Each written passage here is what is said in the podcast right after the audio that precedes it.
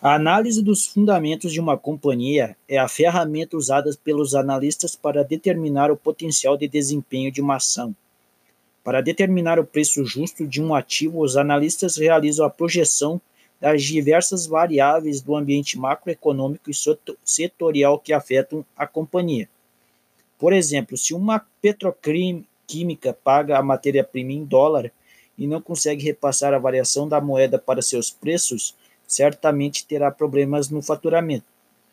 O fundamento teórico desta escola repousa na tese de que existe uma correlação lógica entre o valor intrínseco de uma ação e seu preço de mercado.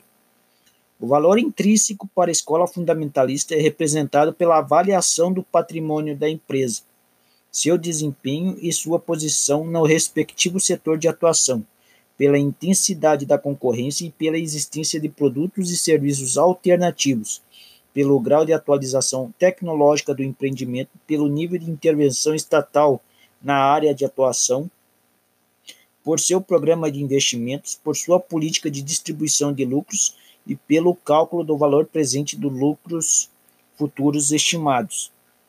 De acordo com a visão fundamentalista, quando o preço, valor intrínseco do ativo se situa acima do preço de mercado, este indica a compra. Ao contrário, quando o preço de mercado for superior ao valor intrínseco, indica a conveniência de venda.